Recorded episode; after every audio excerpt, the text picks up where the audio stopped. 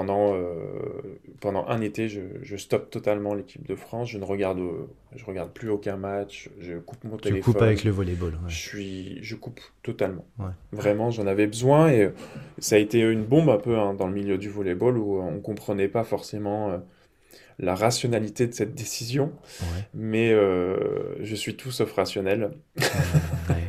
Ça fait du bien entendre. tu, tu, bah, Si t'es euh, pas rationnel, c'est quoi? T'écoutes quoi? Tes, tes, sensations, tes émotions? T'écoutes quoi ton cœur? J'écoute que... mes envies en fait. Tes envies, tes envies. Ouais, vraiment mes envies et euh, ça peut faire prétentieux. Mhm. Mais je pense que aujourd'hui, dans notre société, écouter mhm. nos envies, mhm c'est quelque chose euh, qui est important pour, euh, pour le, bien-être. Euh, et, les gens n'écoutent pas forcément leurs envies hein, aujourd'hui. L'impossible n'existe pas tant qu'on n'a pas essayé. Je suis Cyril Blanchard, entrepreneur et conférencier. J'aide les sportifs à vivre de leur passion. Depuis de nombreuses années, je côtoie les plus grands coachs et athlètes. Avec Champion de ma vie, je vous propose de découvrir ensemble ces champions au parcours inspirant. Leur singularité va vous surprendre tout autant que leur simplicité. Mon but est simple, vous permettre d'acquérir les clés pour atteindre à votre tour vos objectifs. Tout le monde est capable de réaliser ses rêves, devenez à votre tour champion de ma vie. Bonjour à toutes et tous et bienvenue dans le podcast Champion de ma vie. J'ai le plaisir, l'honneur aujourd'hui d'accueillir un grand, mais alors un grand sportif. Moi, quand il est à côté de moi, je le regarde, j'ai un torticolis. Il s'appelle Antonin Rosier, il vient du monde du volleyball. Il va nous raconter sa belle carrière et aussi toute l'entreprise bah, qui conduit euh, dans sa vie euh, familiale, professionnelle, etc. Salut Antonin, comment tu vas? Salut à tous, bah ça va, on a du beau temps ici à Lille, donc euh, tout va bien. ah, et dans le nord. ah bah ouais, hein. on a besoin de soleil ici de temps en temps parce qu'il y a pas mal de pluie, mais euh, ça fait du bien, donc euh, ouais, positif aujourd'hui. Yes, la positive attitude dans le nord. Et tu, tu viens du nord, tu es né dans le nord, Antonin? Alors non, moi je suis des montagnes, je suis grenoblois à la base.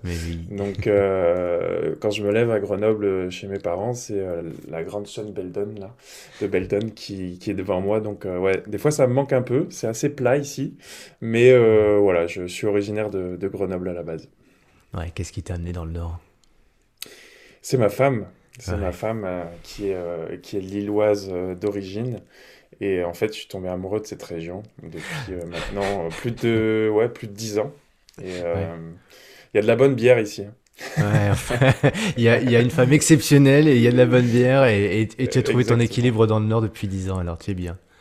C'est ça, exactement. C'est un équilibre dont j'avais pas forcément au début de ma carrière, mais voilà, grâce à, à, la rencontre de, de ma femme, j'ai pu m'équilibrer un petit peu.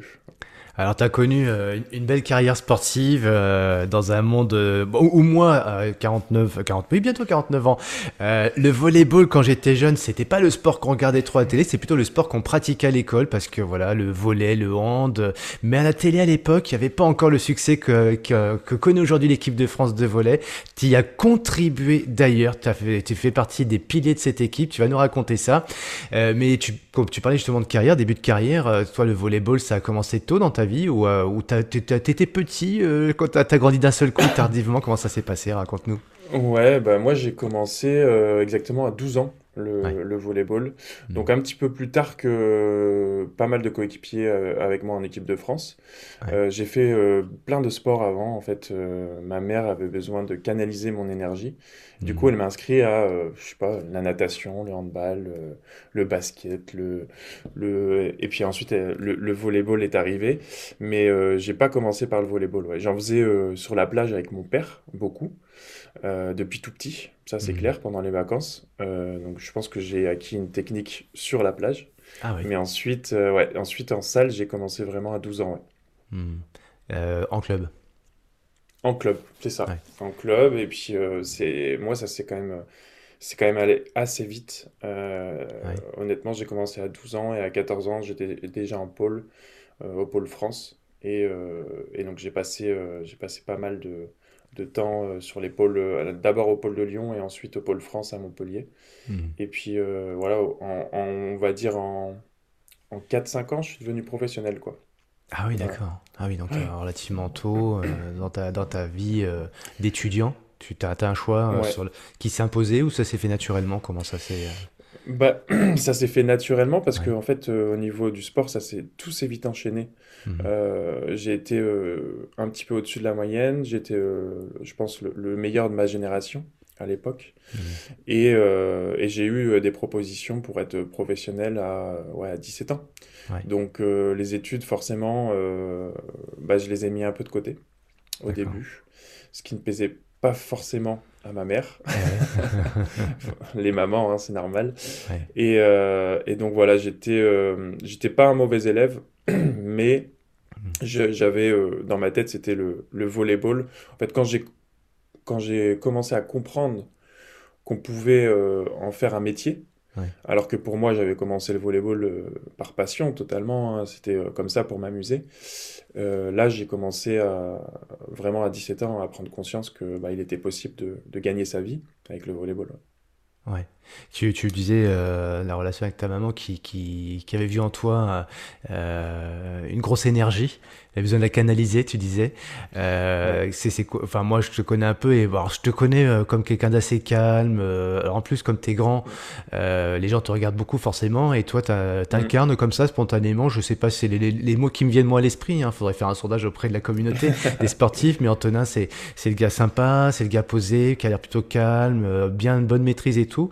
Mais là, tu nous dis quand tu étais jeune, c'était pas vraiment le cas, quoi. C'était, non, c'était pas du tout le cas. Je partais un peu en, pas en cacahuète, mais euh, vraiment, euh, voilà, j'étais, je savais pas canaliser mon énergie, mon énergie et j'allais euh, dans tous les sens. Donc, forcément, le fait d'arriver dans des pôles avec des coachs, ça m'a beaucoup changé et, et ça m'a un peu plus canalisé, on va dire. Voilà. Donc, j'étais voilà, j'étais vraiment sur un objectif à partir de, de 17 ans de devenir euh, professionnel et surtout d'avoir des titres. Quoi. Voilà, c'était, ancré à partir de cet âge-là. Donc, comme, comme tu disais, les études, pour moi, euh, c'était vraiment mis de côté. Euh, et puis, en plus, à, je crois, à 18 ans, j'ai eu ma première sélection nationale.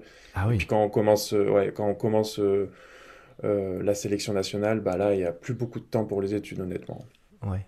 Tu, ça se passait comment à ce, moment-là? C'était euh, euh, des études spécifiques pour le sport ou non? Tu avais des études générales à 17 ans Tu étais encore sur les filières classiques Les filières classiques. Et puis euh, j'avais essayé ensuite de faire un, un, master management à Léonard Vinci à la Défense. Mhm. donc j'ai fait un an là-bas quand j'étais à Agnières. Euh, à Agnières-sur-Seine quand j'ai joué là-bas en, tant que professionnel. Mhm. Mais c'était toujours difficile d'allier les deux, quoi, vraiment. Mhm.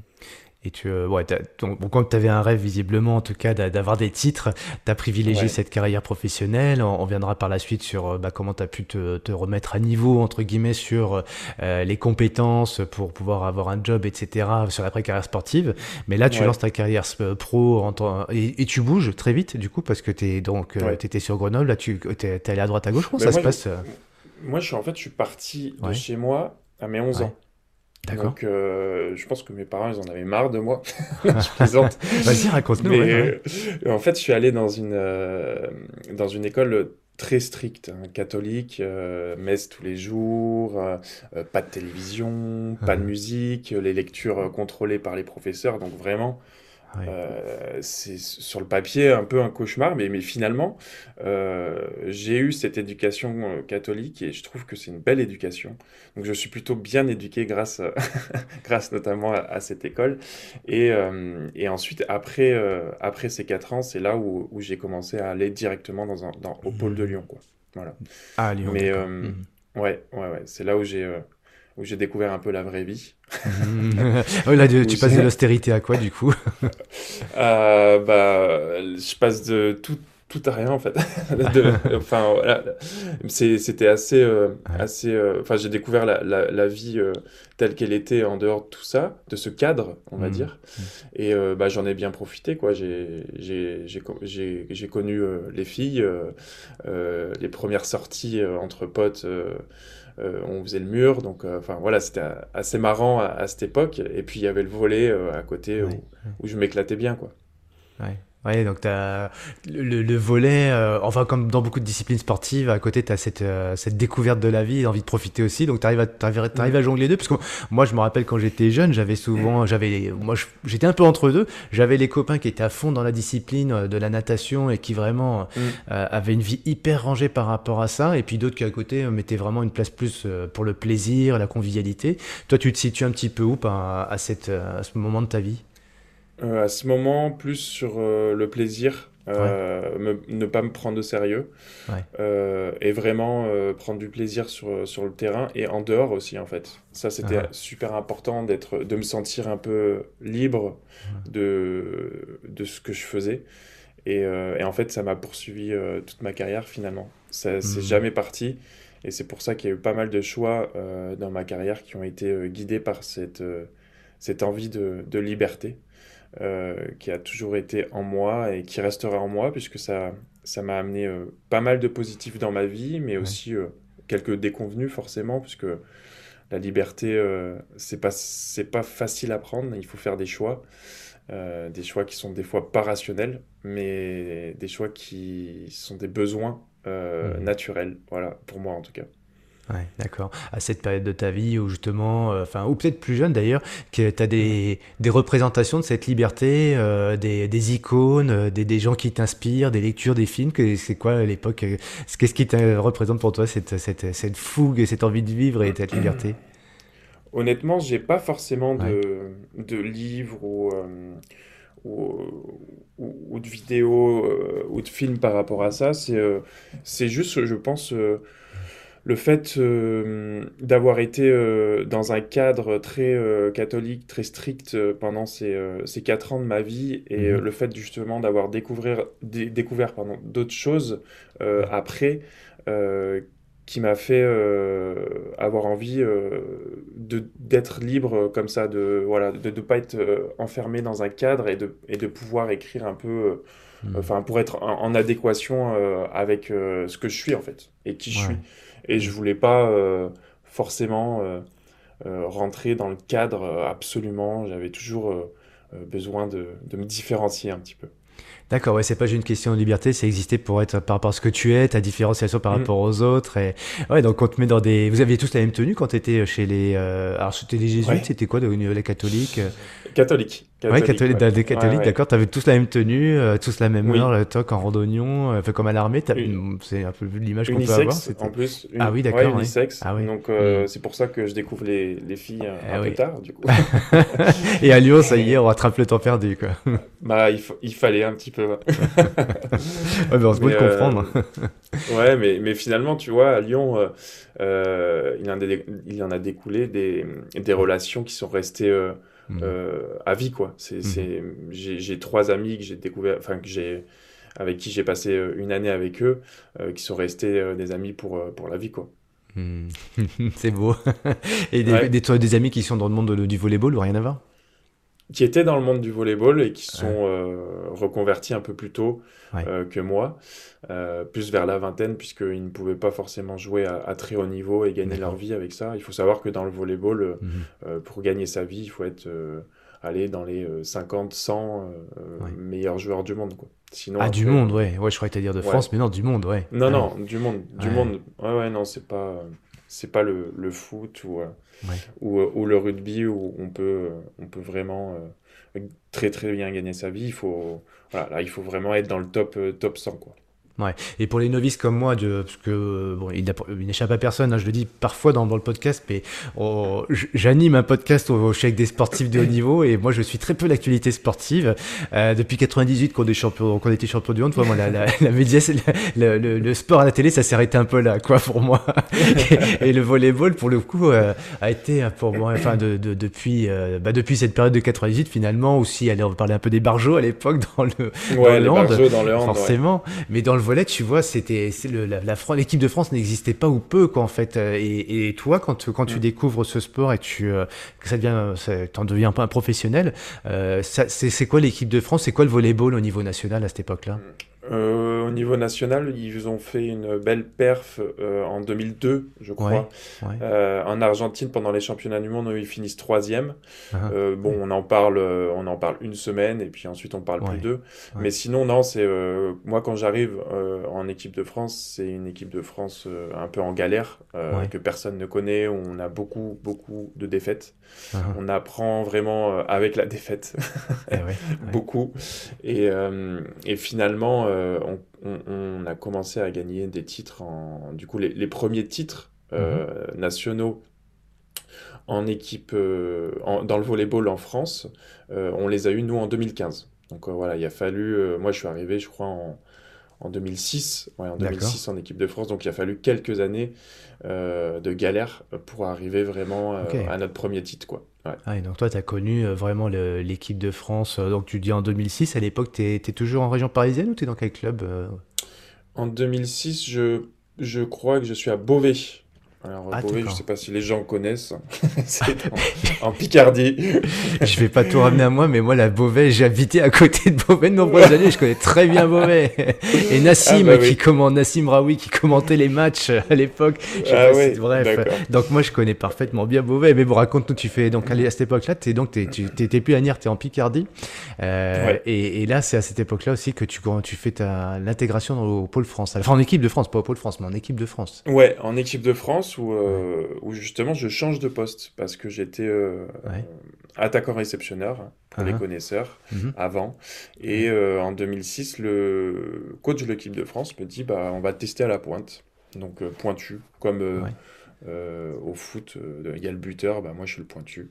Ah et, euh, et, en fait, il s'avère que c'est plutôt une très bonne idée puisque bah, je me sens encore mieux à ce poste et, et je suis bon à ce poste. Ah. Donc, donc voilà, c'est vraiment un, un, tournant dans ma carrière où ou peut-être j'aurais pas eu la même carrière si j'étais resté attaquant réceptionneur. Là, je vais jouer pointu. C'est quelqu'un euh, qui, euh, enfin, euh, qui, est, qui, est, un expert forcément, mais tu mets un petit peu ton, ton destin entre les mains d'un sélectionneur, d'un coach qui te voit un talent et, et tu dis ah, ok, banco, on y va quoi. C'est lui qui me donne. qui me donne sa confiance et du coup moi j'ai totalement confiance en lui et, et j'y vais les yeux fermés et, euh, et ouais, il s'avère que c'est une bonne, une bonne chose et, euh, et que je m'épanouis totalement à ce poste, ouais, c'est clair. D'accord. ouais. Et c'était le même poste que tu avais euh, dans ton équipe, de, dans ton club? Alors dans mon club, non, il, me faisait jouer attaquant réceptionneur et de temps en temps pointu, mais pas souvent quoi. Voilà. D'accord. Ouais, mais voilà, mais après il, faut savoir que mhm. à, ce moment-là, j'étais pas très travailleur, donc je me reposais vraiment sur mon talent. Euh, et, c'est en arrivant en équipe de France que je m'aperçois en fait que mmh. bah, les gars, ils sont tous plus forts que moi. Ah ils ont tous autant de talent. Et mmh. que si je travaille pas, j'y arriverai jamais. Et c'est là aussi où j'ai un déclic. Euh, quand j'arrive en équipe de France, je vois que en fait, euh, bah, je suis loin du niveau que je voudrais avoir. Et, et c'est là où je vais commencer à, à m'y mettre quoi. ah ouais d'accord donc là ouais. et en termes de gabarit es le plus grand de l'équipe? Comment tu te distingues physiologiquement par rapport au reste du groupe? Non je suis euh, on va dire dans le volleyball je mhm. suis dans la normalité voilà 2 mètres euh, on fait plus ou moins tous 2 mètres quoi. Ouais d'accord. Et qu'est-ce qui fait que toi tu es, plus en pointe justement? C'est t'as des as une plus grande envergure as... non c'est ta posture t'as ton, ta détente? Ben euh, pas forcément. Euh, si, alors euh, physiquement, j'ai des, euh, j'ai des facilités aussi. mais non, en fait, je me sens beaucoup mieux. en fait, quand on est attaquant-réceptionneur, on a plusieurs choses à penser. Alors quand, on est pointu, il faut juste taper haut et fort. Le Et ça, je savais très bien le faire. Je crois que j'ai dit le pointeur tout à l'heure, chose, excuse-moi. Hein, ouais, c'est le pointu. D'accord, le pointu, euh, précis. Euh. Et là, du coup, tu, ouais, tu te mets à, à, bosser. Quoi. Là, il faut, il va falloir bosser euh, pour, pour se développer, être meilleur que les autres et puis amener l'équipe là où tu as envie d'avoir du succès. Quoi. Est-ce que tu avais du succès dans tes, dans tes clubs ou là aussi, pareil, c'est au niveau national, tu, tu évoluais dans un club qui était dans la. À quel niveau euh, alors Beauvais était en première, j'ai toujours été en première division, à part mon premier club Toulouse quand je suis sorti euh, du CNVB, du, centre national, où là j'étais en deuxième division et on gagne le championnat de deuxième division. Ah Mais sinon, après j'étais en, première division tout le mhm. temps. Mhm. Et, euh, et, après, en, ouais, en, équipe de France, quand j'arrive, comme je te disais, j'étais vraiment euh, loin encore du niveau que, que je m'étais fixé moi dans ma tête quoi. Ah ouais, T'étais le seul à, avoir ce. T'avais le sentiment d'être le seul à se dire tiens on va faire quelque chose ou tu sentais qu'il y avait d'autres personnes qui étaient dans cette même envie d'aller d'aller chercher du, des trophées, d'aller chercher du résultat, d'être de briller, d'être une meilleure équipe? Ouais, alors on avait plein plein d'objectifs, mais le, problème c'est que on n'avait pas forcément encore les, les qualités et l'expérience pour, ah, euh, pour ah. ces titres, tout simplement. Euh, à l'époque, c'était le Brésil qui euh, dominait tout avec, avec le fameux Jiba. bon, je sais pas si tu le connais, mais en tout cas, c'était un des meilleurs joueurs de, de tous les temps. Ah. Et donc, voilà, c'était le, le, Brésil qui dominait tout. Et puis nous, on n'osait pas encore se dire que c'était possible. En fait, c'est ça, je pense que c'était ça le problème. On se mettait des limites et on était en train de de, regarder les autres jouer en disant waouh qu'est-ce qu'ils sont forts et alors que c'était pas forcément la bonne euh, démarche qu'il fallait euh, enfin cette démarche il fallait vraiment se dire mais euh, ok on a peut-être pas encore le, talent ou mhm. la possibilité de réussir comme on le voudrait, mais il va falloir travailler et il faut se donner des objectifs. Donc il faut se dire, bah, on est capable de gagner. Et ouais, à cette époque, on ne se le disait pas, on se le répétait pas assez. Mmh, mmh. Tu donnes plein d'éléments là de euh, forcément quand on s'imagine avoir des objectifs, des rêves, etc. Enfin des, des rêves, bah, pour les atteindre. Là, tu viens de nous partager quelques enseignements, quelques méthodes en fait, parce que bon, pour le coup, on va, voir la suite. On sait que vous êtes, euh, mmh. vous avez du succès par la suite, mais tu as parlé beaucoup de, quelques clés, euh, de des objectifs, de les mettre en œuvre. Et puis la répétition, c'est, ça doit être compliqué quand même dans ce sport-là. En plus, de, le pointu, le répéter le geste, le geste, le geste, le geste, pour être le plus précis possible. Mm. C'est alors toi qui euh, tu as une question qui me vient à l'esprit, toi qui as un esprit euh, enfin plutôt fou, fougueux, grosse énergie. Mm. Bon, entre temps on a compris que on avait réussi à te canaliser, mais pour toi c'est pas trop compliqué quand même cette discipline qui t'est imposée, d'avoir toujours cette précision, ces automatismes, ou c'est devenu euh, non c'était routine et, et ça te va bien parce qu'il y a, y a une bonne équipe et vous, vous allez tous dans cette dans cette même direction? Ouais, ouais, c'est exactement ça. en fait, c'est pour moi, le, sport de haut niveau, euh, comme tout hein, dans la vie, c'est une question euh, de répétition et d'habitude. Euh, même dans mon métier aujourd'hui, quand je suis arrivé dans, le, dans, le, milieu de la finance, j'y connaissais rien. Et là, je, bon, je fais les formations qu'il faut, qu'il faut. Je vais sur le terrain parce que je sais que aller sur le terrain, c'est ce qu'il y a de plus important. C'est comme ça qu'on apprend le plus vite. Et donc, c'est une question d'habitude honnêtement. Et voilà. Et après, bon, la répétition, c'est ça le sport de haut niveau. Plus on répète, plus on, on s'améliore. Et puis on a des petits déclics à un moment. Euh, et c'est ce qui nous fait euh, passer un niveau, euh, un niveau au-dessus.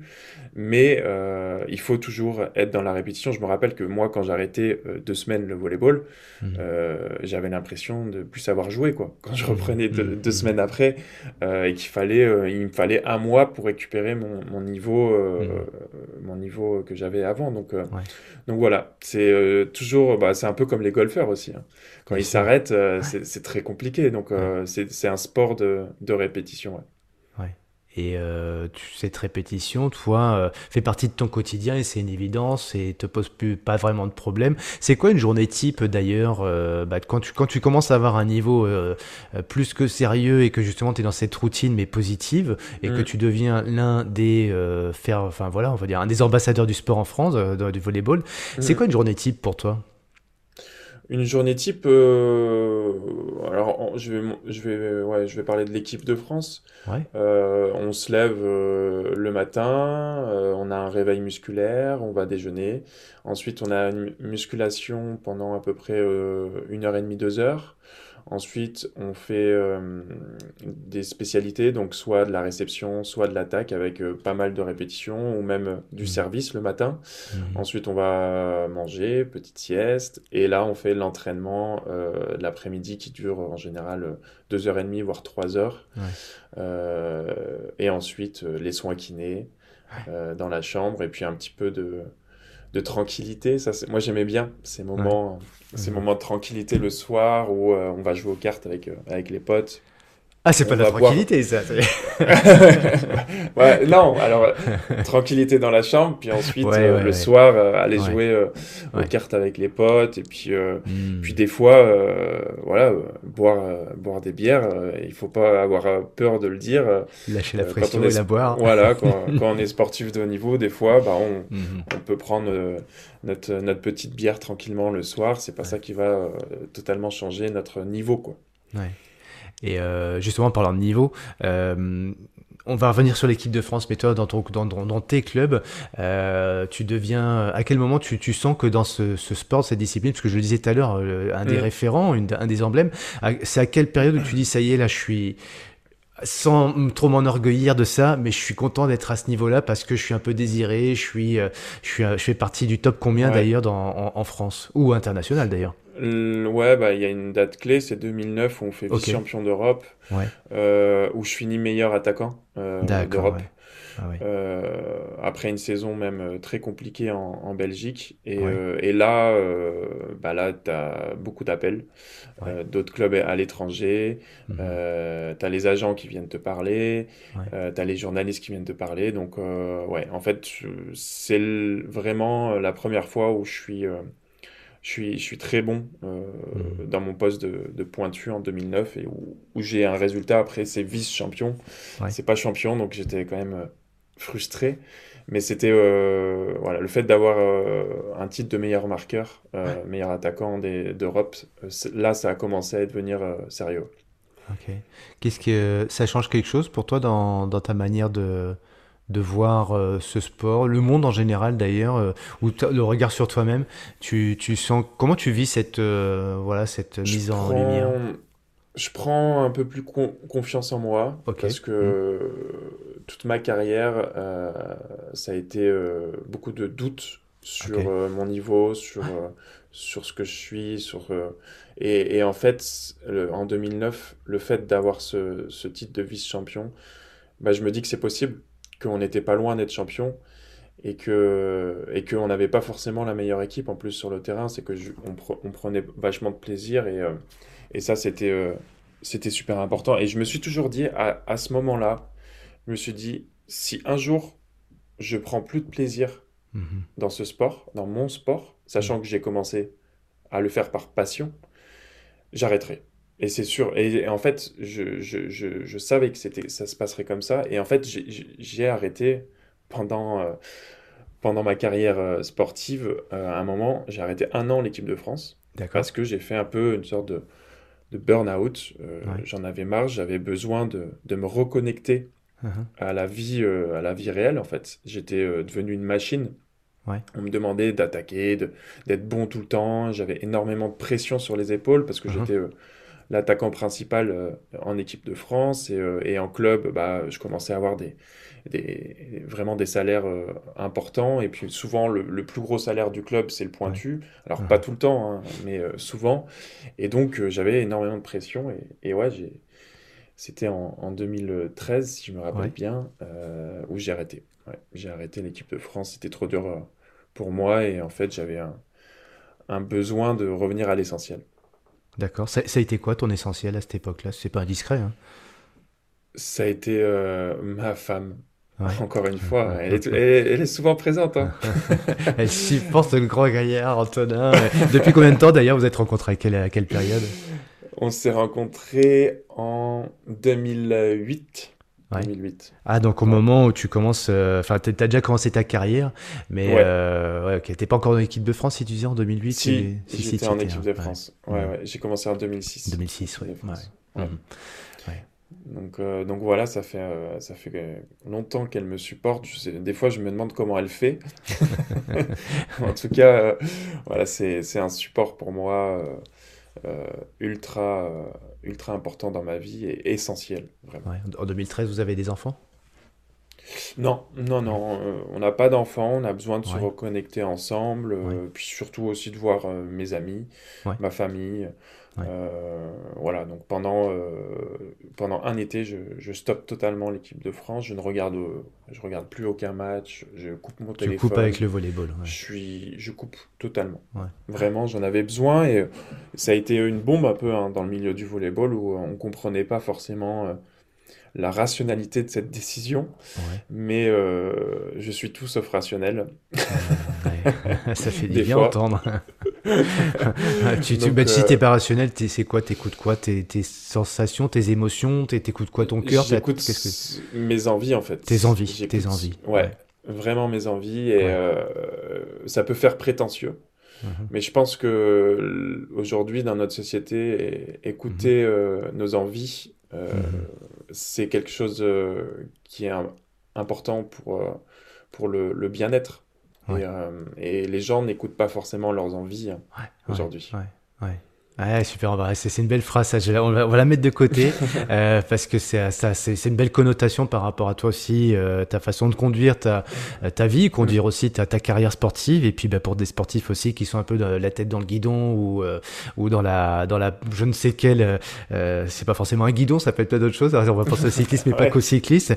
Peut-être particulièrement au cyclisme parce qu'on entend rarement ce que tu dis d'ailleurs dans le monde du cyclisme. Bah, il, il fait une coupure, il écoute ses envies et puis ben voilà quoi, il va se réoxygéner moi, je, c'est ça, du coup, toi, tu nous dis et tu nous enseignes en tout cas d'être, euh, d'être plus respectueux de soi-même et euh, de ce qui vibre à l'intérieur, quoi. Et donc là, toi, tu t'assumes complètement. Ça.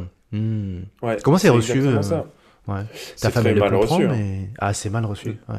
C'est mal reçu par, comme, comme je t'ai dit, par le, milieu du volleyball et, et mon entourage. mais sauf par les proches. Donc euh, ma, ma, femme euh, me supporte, mes amis me supportent euh, dans cette décision.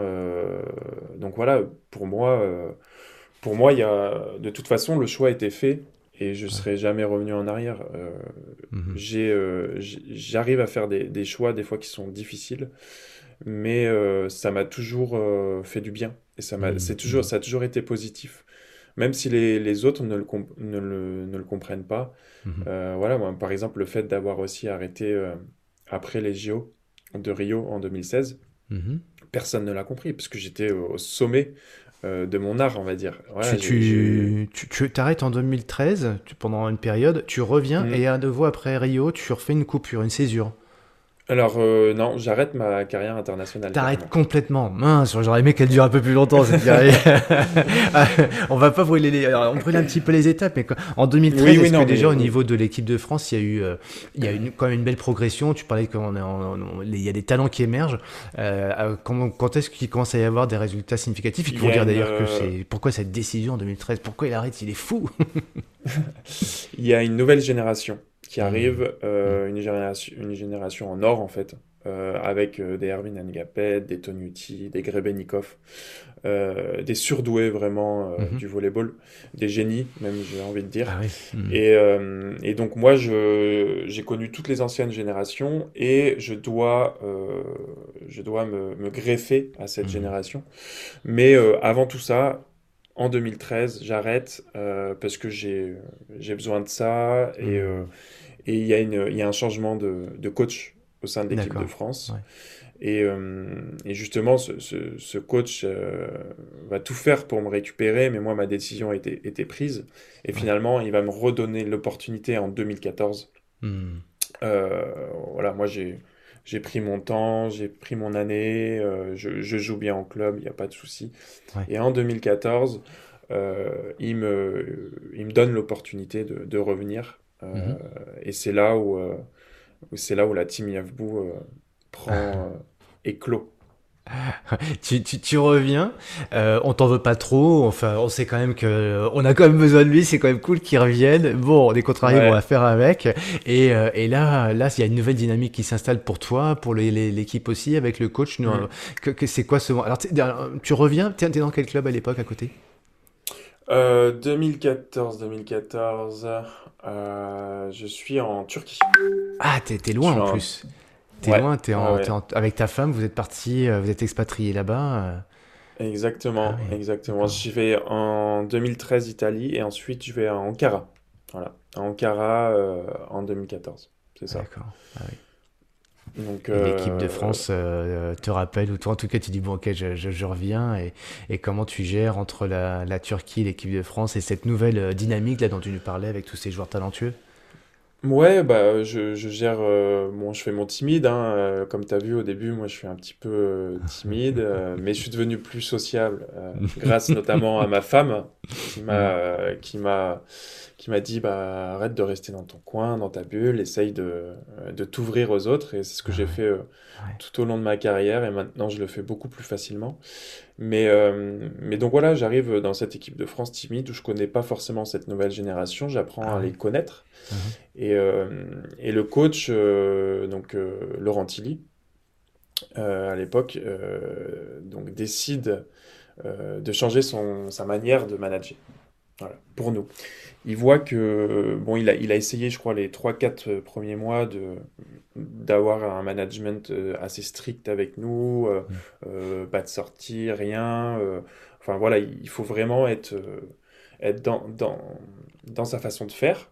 Hmm. Et on voit que, enfin, je pense qu'il s'aperçoit que ce cadre qu'il a mis en place ne va pas à cette équipe. Une équipe hein, de dingue, un peu. Hein, en plus, ouais, ouais. voilà, des, fortes personnalités. Euh, enfin, on n'arrive on n'arrive pas à être dans ce cadre. Et je pense qu'il s'en rend compte par lui-même. Et ça, c'était vraiment euh, une, une, idée de génie de changer son management. Il a hmm. été, je pense, très critiqué par les spécialistes du volleyball à l'époque. Mais quand on regarde ce qu'il a fait dans cette équipe, on peut que dire euh, bravo à Laurent, tout simplement, parce que voilà. Il, s'est remis en question, il a qu'on revu son modèle. Ah, ok. Ouais, ouais. Alors je sais pas, j'étais pas, mhm. j'étais pas lui. Je sais pas exactement comment il s'est remis en question et comment il a changé ça. Mhm. Mais en tout cas, il nous laissait une liberté sur le terrain et en dehors de du terrain énorme. On était autonome autonome, sachant qu'on est en équipe de France, quoi.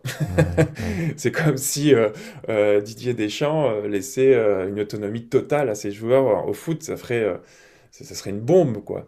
Et donc, bon, à l'époque, le, fait de manager comme ça, et eh ben, ça nous a donné une confiance et, une et, une liberté dont on avait besoin dans, dans, cette, dans cette équipe et finalement, on a créé, euh, on a créé la Team Yahoo, donc on, on s'est donné un nom et, euh, et, on était un peu, un peu foufou quoi. Euh, on faisait par exemple des photos officielles en World League. quand on était à Rio, on avait mis le plus grand derrière comme ça pour faire la statue de, de Rio. Et, et, puis sinon, on faisait des, des, photos de dos. Enfin, je veux dire, on essayait, enfin, voilà, on, essayait de, de, de, faire des choses complètement, complètement différentes.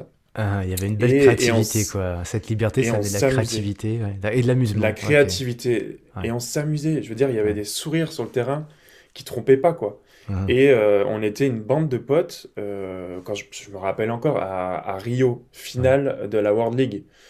Euh, je veux dire, toutes les autres équipes sont dans leur hôtel, en train de dormir, faire la sieste pour se préparer pour, pour les demi-finales.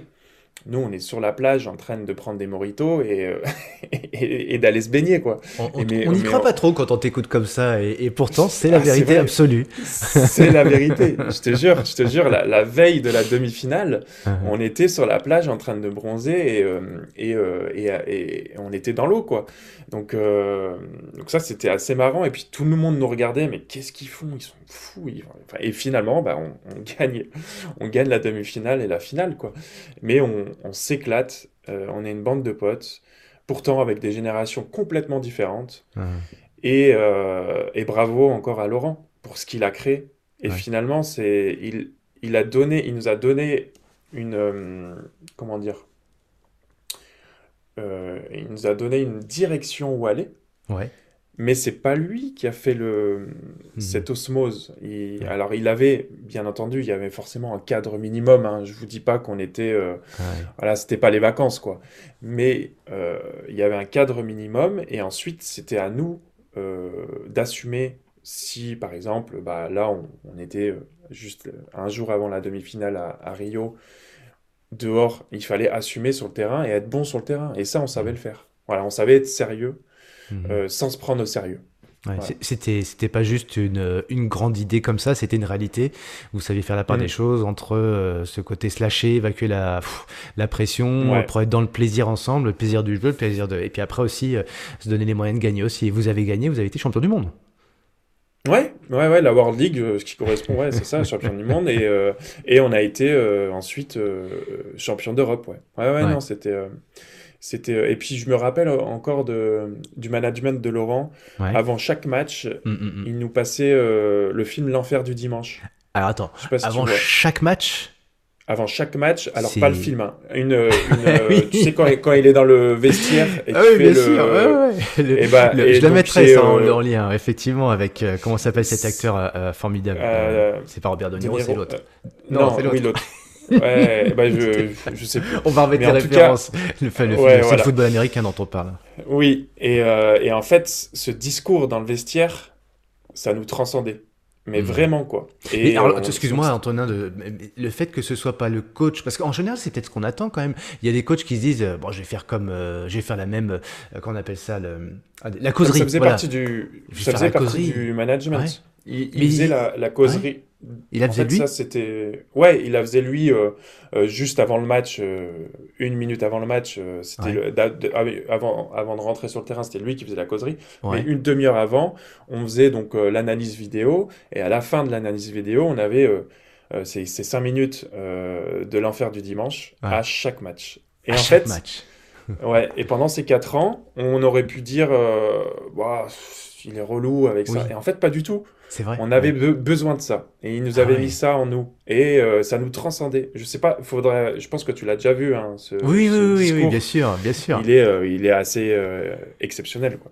Ouais, ouais, non, bah oui, puis il n'y a, pas 36 000 acteurs qui peuvent incarner en plus ce genre de, de discours mm. euh, avec. Euh, ça va nous revenir, hein, je sais qu'à un moment donné, t'hésites pas à dire son nom hein, quand ça revient, parce que euh, c'est quand même ouais, les, des acteurs les plus magnifiques que de, de Hollywood. Voilà. Et les auditeurs, ils l'ont déjà, ils vont dire, putain, faut qu'on te lise. c'est ça. Mais ouais, c'est absolument génial, quoi, cette équipe de. Vas-y, tape à l'étape, voilà. vas-y, Antonin, ouais, ouais, en direct live. Al Pacino. Al Pacino, bien sûr, voilà, mais comment on a tout son nom Enfin, bon, bref. Ouais, c'est absolument transcendant, quoi. Et donc, lui, lui, le fait que ce soit pas votre coach à vous en live qui, qui euh, incarne ça, mais par, le, par la voix du film, vous, ça, vous, c'était vraiment votre point de repère, votre ancrage, et vous aviez besoin de ça à chaque fois. Mais c'est le coach qui l'a mis en place, c'est pas nous. Mais c'était un ancrage, ouais. Ouais, vraiment. Et puis on avait aussi mis en place euh, un, un cri de guerre. Il faudra le regarder sur YouTube, je, pense qu'il y est. Et euh, on faisait un cri de guerre devant nos adversaires juste, juste avant de rentrer sur le terrain. Et en fait, c'était pour prendre inconsciemment, hein, nous on le faisait parce qu'on rigolait ensemble, euh, c'était marrant, mais inconsciemment, avec ça, on prenait le dessus sur nos adversaires avant de rentrer sur le terrain. Ils nous regardaient comme ça, une fois, qu'est-ce qu'ils font? Enfin, ils étaient un peu euh, mmh. euh, déboussolés. Et, et, nous, on le faisait aussi avant chaque... et on était les seuls au monde à faire ce, ce, genre de cri comme ça devant, devant tout le monde. Il y avait tous les journalistes, tous les joueurs, enfin voilà, on le faisait devant tout le monde. Ah ouais. Et, euh, et, du coup, ça, vous avez le sentiment que ça, ça déstabilisait un petit peu, un peu comme le AK euh, des All Blacks euh, face à une équipe en face. Qu'est-ce qui, bon, sauf que c'est, c'est, connu. on sait qu'on va l'avoir, on sait qu'on va y faire face. Mais là, pour le coup, vous, c'était un peu, ça surprenait, quoi. Ouais, non, ça, ça, ça, surprenait tout le monde. Et puis, ah. ils se disaient, enfin, qu'est-ce qu'ils font Enfin, voilà. Et, et, en fait, nous, c'était ancré. On avait nos habitudes avant chaque match. On savait comment se mettre dedans. Euh, mais sans jamais vraiment se prendre au sérieux. Et en fait, c'est, je mmh, pense que mmh. c'est aussi pour ça qu'on a, qu'on a gagné, on a tout gagné. On se prend pas au sérieux, en fait. C'est, on, on, était des gamins, vraiment, sur le terrain. Et, euh, et c'est justement quand on faisait des mauvais résultats, c'est là où on nous mettait la pression. On, on nous disait, vous êtes favoris, vous devez gagner. Et puis nous, on se dit, oh putain, on n'est pas favoris, nous, on vient, on vient pour s'éclater sur le terrain. et, et, quand on prenait justement cette pression, on la prenait de la mauvaise façon, ben on ne performait pas. Ah oui. Ouais. Donc, euh, donc voilà, c'était. Euh, tout ça, la, team Yavbou euh, a fait que ben, on a eu des, des beaux résultats, les premiers résultats de l'équipe de France. Et, et, puis ensuite, ça a continué. Et puis moi, je suis parti en, en 2016 à la naissance de, de mon fils. Après Rio, c'était déjà décidé euh, bien avant euh, Rio. je pense que j'avais fait presque 10 ans, voire 11 ans en équipe de France. J'avais tout, tout, connu. Et mon fils venait de naître et j'avais, j'avais pas pu être là pour, pour la naissance. Mmh. Euh, et ma femme était seule parce que c'était l'année des JO. Donc, euh, l'année des JO, autant vous dire que les vacances, c'est zéro. Mmh. Euh, on est tout le temps en train de s'entraîner. Et donc là, voilà, moi, c'était trop. Mmh. Encore une fois, j'avais besoin de revenir à l'essentiel. Et, je pense qu'en fait, ça sera tout le temps ça. Pour beaucoup de personnes, je pense que la famille, c'est l'essentiel. Mais il faut savoir faire des choix pour prendre du temps. Euh, avec sa famille. Et, euh, et aujourd'hui, notre société, euh, je pense qu'elle n'est pas faite pour ça. Et, c'est dommage. voilà, prendre du temps avec ses proches, c'est pour moi une chose essentielle dans l'existence, en fait. Mmh, mmh. Je sais pas pour toi, en tout cas. Je laisse, le temps, je laisse le temps à tous nos éditeurs aussi d'absorber de, ces, ces, ces, paroles quoi, qui viennent du cœur et, et qui, bah font du bien d'entendre. Ça fait du bien d'entendre ça. Donc euh, oui, parfois on a tendance à l'oublier parce que voilà, comme on se disait tout à l'heure, euh, il y a des exigences professionnelles, euh, il y a le, il y a peut-être aussi le, le, fil de la vie qui avance, qui avance, et puis on n'a pas le temps de prendre du recul. Donc toi, tu as eu ce courage de le faire à un moment donné de ta vie. C'était courageux. C'était pas dans le sens de ce qu'attendait en plus le système, enfin en tout cas le, la Fédé, les instances sportives, etc. Euh, bon, tu as fait ce choix, et c'est pour justement te recentrer sur toi, la famille euh, et ta femme. Et, en 2016, tu fais ce choix, là, pour le coup, qui est un, qui un choix, euh, là, pour le coup, c'est pas juste une pause, c'est une transition, c'est on va vers autre chose. retraite internationale. J'ai pris un peu tout le monde de court, mais en fait, je savais que si je faisais pas ça, bah, j'allais j'allais être intérieurement, j'allais, j'allais pas être bien, quoi. Et euh, j'allais pas être heureux. Et, euh, et en fait, pourtant, euh, moi, je suis... souvent, on fait, on fait ce choix aussi par, par rapport à son corps, par rapport à des problématiques voilà musculaires articulaires ou autres. Toi ton corps allait bien à cette période là c'était plus comme tu dis intérieurement. C'est voilà le, une question d'envie. On y revient. Exactement une question d'envie. Et et je pense pas que je sois le, seul sportif dans cette situation. Euh, mhm. les, gens pensent que faire du sport de haut niveau, c'est tout beau, tout rose, euh, c'est facile. En fait, il n'y a rien de facile. Il y a, honnêtement, euh, ok, alors c'est pas l'usine. Hein. Je suis d'accord avec, mhm. avec toi, hein, c'est pas, pas l'usine. Mais par contre, il y a énormément de pression. Il y a énormément de sacrifices. Et, et, tout ça, euh, pour moi, si je fais des sacrifices, il faut que c'est du sens. Hmm. Et en 2016, hmm. en 2016, ça avait plus de sens en fait. Euh, pourquoi faire ces sacrifices, euh, sachant que voilà, mon, fils vient de naître, il va avoir besoin de moi, et j'ai besoin de passer du temps avec lui et avec ma femme, tout simplement, parce que aussi les premières années, c'est super important pour un enfant dans, dans dans son soi, hmm. enfin de, dans la construction de son, hmm. de son soi. Tu veux être présent. As tu ressens du besoin d'être présent. Ouais, ouais hmm. c'est ça.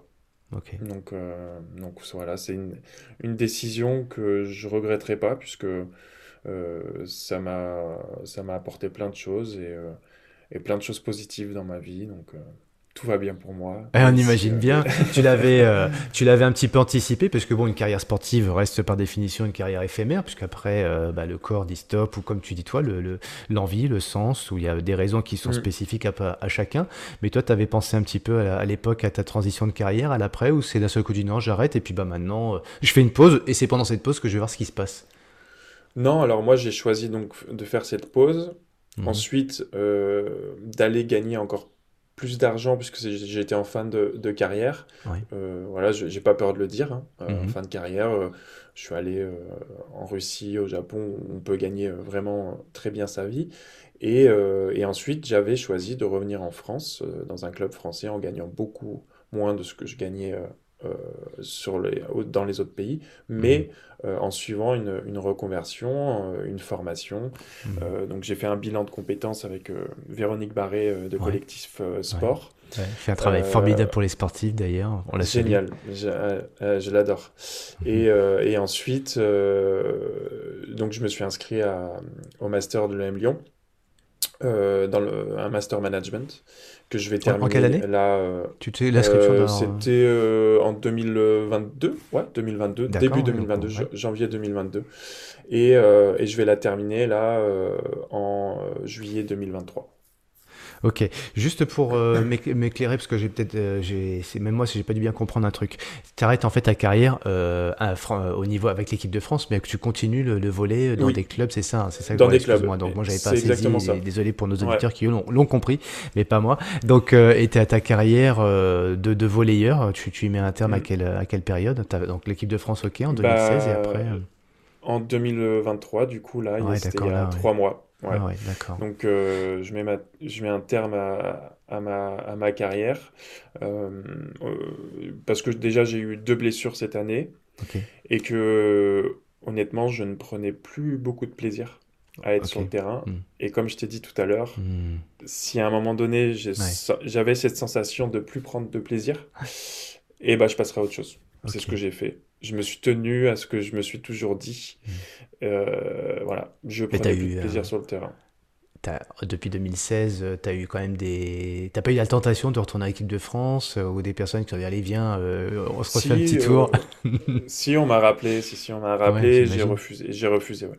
Ah ouais. Qu'est-ce qui fait que tu refuses euh, dans, dans ce moment-là où tu te dis quand même, euh, allez, c'est vrai, j'ai arrêté un an, deux ans, trois ans, regoûter à cette tentation, ce goût de, de, porter le maillot bleu blanc En fait, je me, je me lance, je me sentais plus légitime euh, dans ce groupe. En fait, mhm. ce groupe s'était construit depuis deux, trois ans. Mhm. et je me voyais pas arriver comme ça en mhm. disant, bah, c'est moi. Et euh, bah, je, je, je m'incruste dans le groupe et, euh, et, je vais être là pour, euh, pour, vous, pour vous accompagner avec mon expérience. J'aurais pu le faire. Mais je voyais que ce groupe fonctionnait très bien entre eux et qu'ils n'avaient pas du tout besoin de ma présence. Donc voilà, moi je, je suis passé ailleurs et j'étais passé à autre chose. ton honneur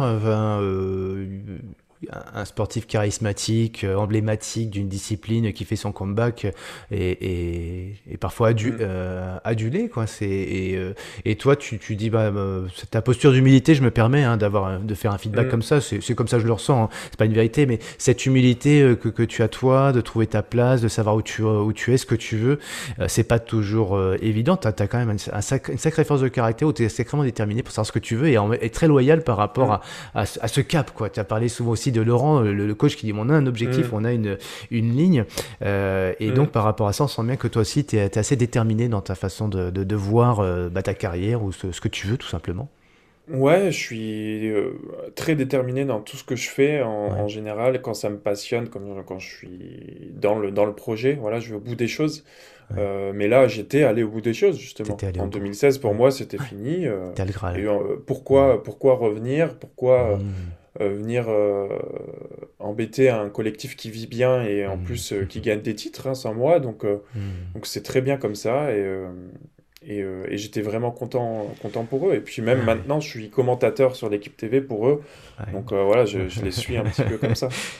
Et t'as pas, parce que tu vois, as, tu peux avoir le, excuse-moi de dire comme ça, Antonin, le, regret de pas avoir de, de, de, mm. les jeux, les JO, tu vois, la médaille d'or, euh, d'autres l'ont eu ce sacre-là. Toi, tu, non, t'as pas ce côté. Euh, non, je suis content pour eux vraiment, sincèrement, du fond du cœur. Et t'as pas cette, cette saveur, tu vois, de, de, de, pas avoir accompli le truc. Euh, excuse-moi de poser la question, c'est pas très à droite de ma part, mais on sent vraiment que toi, tu, tu, tu l'as vécu. De toute façon, c'est mon choix et je, ne regrette quoi. Alors, au fond de moi. Euh j'ai quand même un regret de ne pas être champion olympique, c'est sûr. ouais, tu, non, mais ok, c'est, ça pourrait ne pas l'être. Hein, je... Non, non, euh, je reste un sportif de haut niveau et voilà, et c'est, le Graal quand même euh, d'être hmm. champion olympique. Euh, j'aurais peut-être pu être dans le collectif, mais est-ce que on aurait été champion olympique avec moi dans le hmm. collectif hmm. Peut-être pas, en fait. Donc, tant mieux pour eux. Moi, je suis ultra content pour le, pour le volleyball français, euh, pour ce qu'ils ont accompli. Euh. et puis moi, on va dire que j'étais dans le, début. Et puis euh, voilà, après, ils ont fait leur truc. Ouais, ouais, ouais, t'as initié le truc. Ouais, c'est chouette. Ouais. franchement, ouais, vous l'aurez compris, hein, les... je parle pour tous ceux qui, te, qui te voient aussi hein, sur YouTube, parce qu'on t'entend sur, sur le podcast, alors sur notre plateforme préférée, mais on peut te voir aussi, parce que on se rend pas compte d'ailleurs de la, de la, grande taille que tu fais. Donc moi, quand je suis à côté, je disais tout à l'heure, mais là, je m'en rends vraiment compte. Mais euh, pour le coup, c'est vrai que, ce que moi, je suis content que tu partages ça avec nous sur le podcast, parce que euh, ce que tu dis, c'est pas, c'est pas juste pour pour faire bien, quoi. C'est ce que tu ressens vraiment pour, pour te connaître un petit peu, Antonin, et et c'est ce qui ressort de ta personnalité. Donc ça fait, ça, fait du bien d'entendre ce que tu nous dis en fin de compte. Merci pour ta sincérité. ça, me fait plaisir de partager ça avec, euh, avec toi en tout cas et puis avec les auditeurs. Euh, en plus, c'est assez touchant d'entendre parler de ta relation avec ta femme, euh, donc c'est Lily. Euh, comment, elle, comment elle a vécu tout ça elle, et comment elle te, Qu'est-ce qu'elle aime en toi La question, finalement, si je posais la question, tu as Julie à côté, Antonin, pour toi, c'est qu'est-ce qu'elle dirait comme trait de caractère?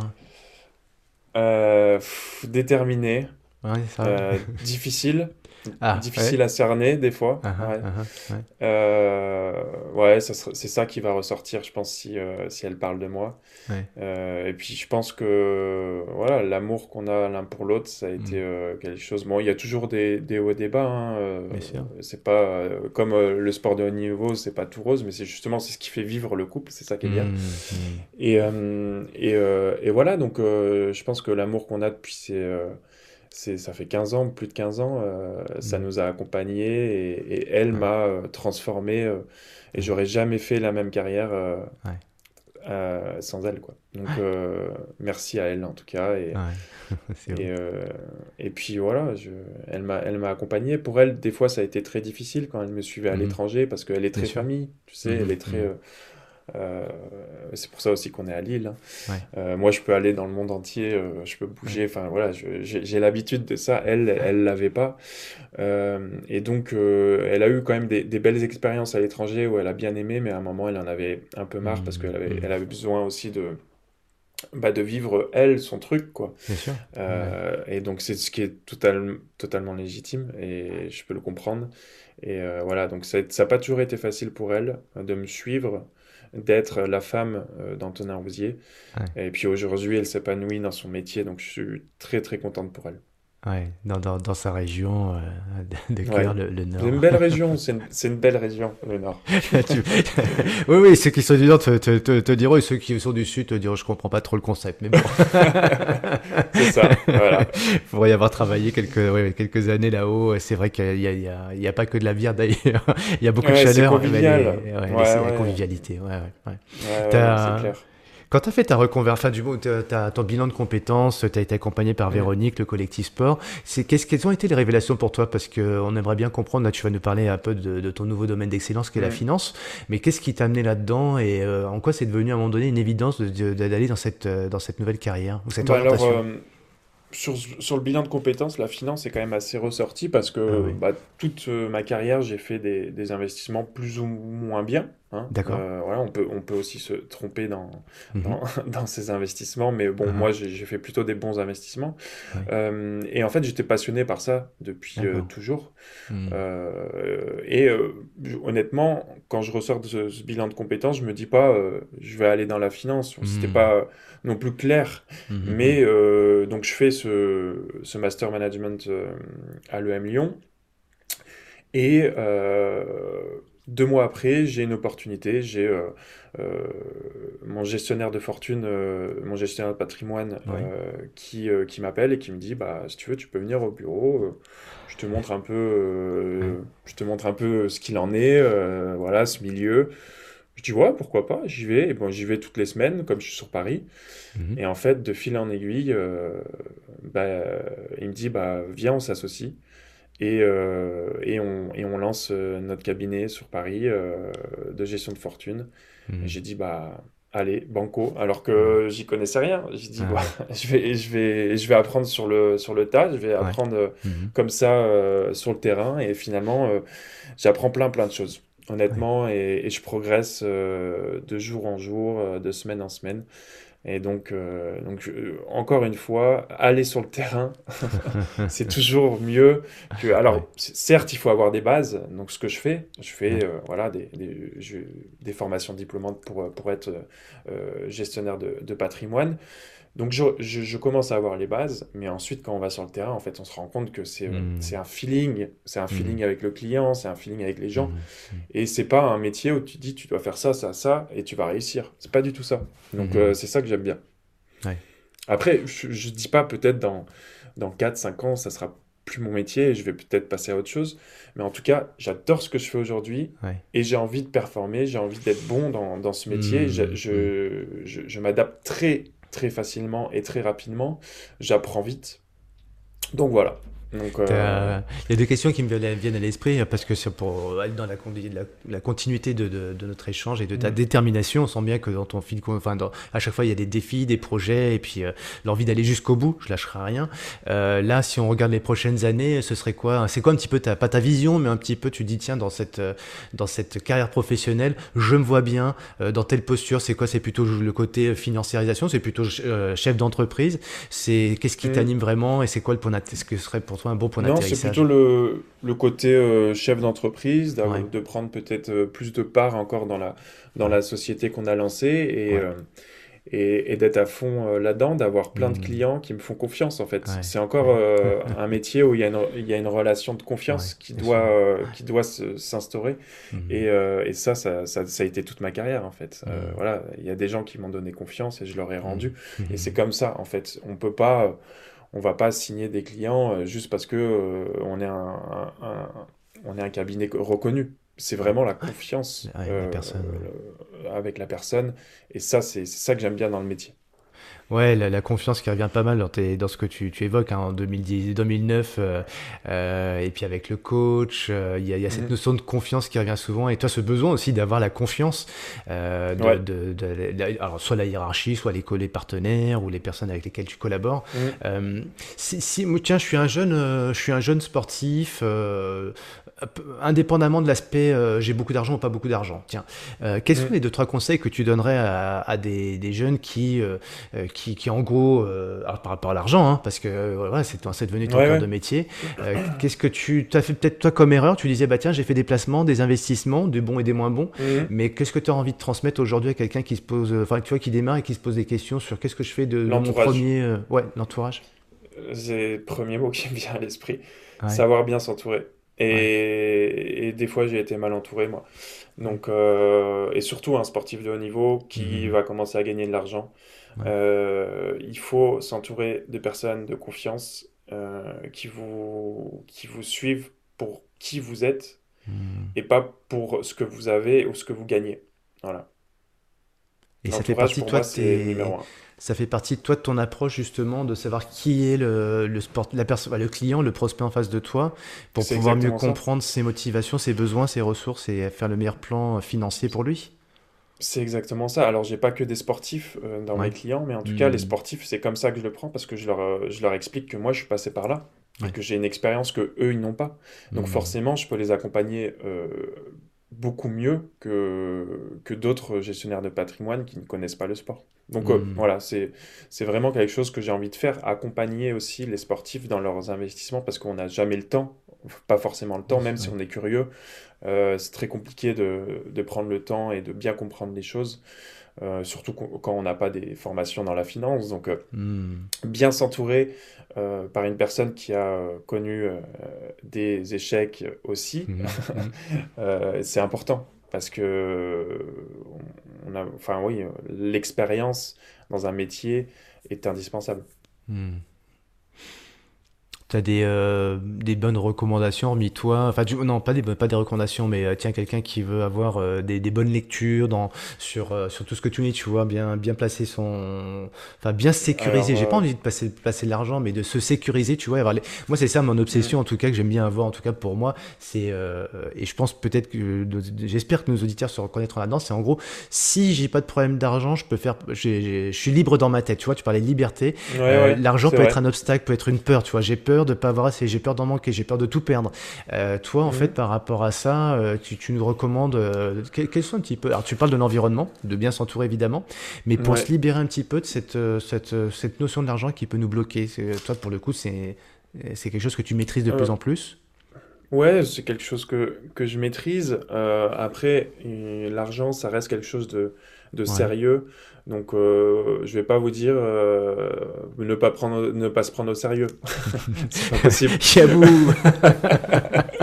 c'est pas possible. Non, non. Puis euh, surtout, euh, alors si c'est pas moi, si c'est un autre, bien, bien connaître la personne, avec qui il a travaillé avant, où il a travaillé avant. Enfin, mhm. je veux dire, il faut il faut un backup quand même euh, assez important dans la finance pour être bien accompagné. Donc euh, voilà, ne pas, euh, ne pas aller avec n'importe qui et, être curieux. La curiosité, en fait, c'est... Et en, plus, aujourd'hui, en 2023, sur Internet, vous avez tout ce que vous voulez. Tout. Sur Twitter, vous avez, si vous suivez les bons, les bons comptes, vous avez toutes les informations de la finance qu'il faut savoir. Donc, tu as une recoute justement de quelques comptes ou quelques... Oui, il y a plein de comptes. honnêtement...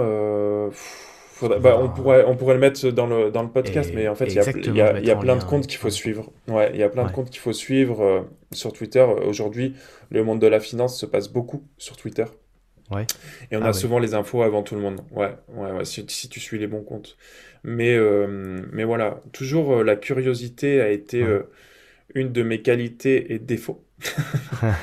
Euh, euh, dans ma carrière sportive et aujourd'hui dans ma carrière euh, de, de, dans, la finance, la mhm. curiosité est une, est une chose indispensable. Ouais, s'informer, être toujours à la page et pas subir le truc, tu vois, d'accord. Et tu vois, je reprends. Pas forcément, ouais. pas forcément investir dans. On te dit, investis là-dedans, t'inquiète pas, fais-moi confiance, c'est bien. Mais non, non, tu, vas regarder ce qu'il y a. tu vérifies. Voilà. C'est ce que c'est des choses que je faisais pas forcément avant. Ah et, là, c'est un réflexe maintenant. Quand je regarde là où j'investis moi personnellement déjà, euh, je fais attention. Je regarde euh, le, le backup. Voilà. Ouais, ouais, s'assurer de, voilà, de la véracité des choses. c'est vrai mm. qu'avec les réseaux aussi, des fois, on a tellement de choses, si on va pas vérifier. Alors, et c'est comme des personnes, hein, quelqu'un peut dire quelque chose, finalement, euh, peut-être s'assurer que la véracité des choses. Ouais, je, je vais te poser une question parce que tu sais, euh, il y a ceux qui ont plein d'argent, on va dire, les choses, et puis en fait, mm ils dorment pas parce qu'ils ont peur demain de perdre tout leur argent. il y a ceux qui n'ont pas d'argent et qui dorment pas parce qu'ils disent bah ouais si j'avais de l'argent ce serait plus facile parce que etc etc. Bon après la, solution c'est d'être entre deux peut-être mais tu vois ce que je veux dire c'est en fait l'argent est un faux problème qu'on en ait ou qu'on en ait pas dans tous les cas ça peut nous stresser ça peut nous empêcher de dormir euh, mm. et qu'on en a qu'on en ait ou qu'on n'en ait pas quelle est toi la relation que tu as à, l'argent qui fait que ou que tu le conseil que tu donnerais pour dire finalement parce que c'est un peu ce que tu allais nous dire finalement l'argent c'est sérieux oui euh, mm. Mais qu'est-ce qui fait qu'on peut se détendre avec cette idée de, de l'argent qui euh, sont des flux? Comment tu gères ça? Comment tu nous apportes ça? Ou tiens, je suis un de tes clients, tu me dis bah, euh, tiens, comment on va sécuriser les choses? Non, ben après, c'est faire la bonne analyse, être, et, surtout être curieux dans le, les produits ou, mm. les investissements qu'on va proposer. Ça, c'est indispensable. après, la, la relation qu'on a à l'argent, c'est chacun à une mm. relation euh, spécifique à l'argent. Mm. Hein. Euh, mm. Honnêtement, euh, pour moi, c'est quelque chose d'important aujourd'hui puisque ça donne une sécurité à ma famille. Et comme On, va, on va en revenir encore sur la même chose, c'est que ma famille, pour moi, c'est tout. Et pour sécuriser ma famille, on a besoin, enfin, on a besoin aussi d'argent. Donc, ça reste quelque chose d'important. la société est faite comme ça, malheureusement. Mais euh, l'argent, euh, il faut euh, avoir une, bonne relation, on va dire une relation saine. Vraiment, ou non, pas non plus essayer d'en avoir, d'en avoir trop, d'en avoir plus que les autres. Ça, c'est pas, c'est pas sain. Mais voilà, être payé pour euh, ce, qu'on fait vraiment, euh, voilà, pour moi, il n'y a aucun, aucun souci. Euh, et, c'est vrai que le rapport à l'argent en France est très, très différent de, du rapport qu'il y a aux États-Unis ou dans d'autres pays. Hmm. Nous, on, voilà, on est très. on n'aime pas dire ce qu'on gagne, on est très. Enfin, on n'aime pas parler d'argent en général. Hein. Ouais. c'est ce qui nous fait peut-être peur d'ailleurs, c'est moi. Si on en parlait plus, peut-être que ça en aurait moins. De, euh, c'est cette crainte. Euh, et tu vois, moi, moi, tu m'as répondu à ma question en gros parce que je vais, je vais te faire un feedback. Tu vois, si le mot que tu dis, enfin le mot sécurité de la famille, parce que si moi demain, je sais que jusqu'à la fin de ma vie, par exemple, euh, argent pas, j'ai sécurisé ma famille, mm. j'aurais peut-être pas besoin de plus, tu vois. Ou si j'ai moins, c'est pas grave parce que j'ai tout ce qu'il faut pour sécuriser ma famille. Bah, tu vois, ça, c'est dans ton rôle. Euh, je pense que c'est ce que tu fais évidemment.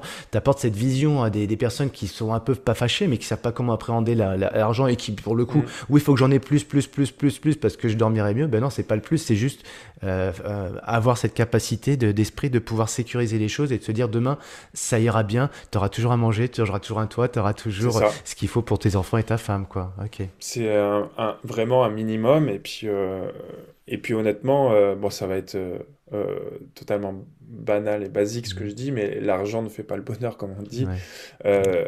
voilà, même si tu en as plus que les autres, c'est pas pour autant que tu vas être heureux. En fait, pour moi, le, bonheur, c'est avoir une, une relation, comment dire, vraiment avec sa famille, quoi. C'est mmh. vivre, en fait. Voilà, c'est mmh. ça. Pour moi, le bonheur, c'est ça. Et il faut quand même un minimum euh, pour qu'il soit heureux. Voilà. Donc c'est pour ça qu'il il faut quand même de l'argent, mais il faut pas non plus euh, voilà, être, euh, être obsédé. attiré, obsédé par, par ça. Ouais. qui c'est qui vient Qui c'est qui sonne? Bah, Je crois que c'est ma femme. tu, tu veux répondre? Non, non, mais c'est bon, en fait, c'est juste l'alarme euh, à la maison. c'est Lily. J'ai pas débranché. De... euh, mais de toute façon, c'est Lily sonne la fin de notre, de notre podcast. Ah bah On en approche. J'ai envie de te poser peut-être une dernière question, euh, Antonin. Euh, alors, elle est très technique, très basique, mais pourquoi tu as choisi l'EM Lyon d'ailleurs et pas une autre école? Parce que tu parles de l'EM, c'est peut-être pas la plus simple mm. d'ailleurs. Bon, moi, j'ai fait une école et tout. C'est l'EM Lyon. Bon, c'est quand même une, une, école assez, entre guillemets, prestigieuse, qui fait partie des bons masters en France, même internationaux. Qu'est-ce qui t'a amené sur cette, euh, sur cette école-là et pas une autre Il proposait euh, donc un master euh, management totalement en visio, où il faut être présent de temps en temps, mais sinon c'est en visio sur des live sessions. Et, mmh. et ça, c'était parfait pour moi puisque j'étais encore euh, à, au Plessis Robinson pour la fin de ma carrière sur, sur, ces deux années. Et il me fallait quelque chose euh, vraiment en visio parce que je mmh. pouvais pas voilà mon emploi du temps était très compliqué quand on a deux entraînements par jour encore. Donc c'est pour ça que j'ai pris et aussi parce que Véronique me l'a conseillé et que mmh je pense que Véronique dans la reconversion des sportifs de haut niveau c'est une pointure vraiment. Ouais ouais il connaît bien le monde du volet, entre autres, mais pas que, parce que aujourd'hui, c'est vrai que pas que, ouais.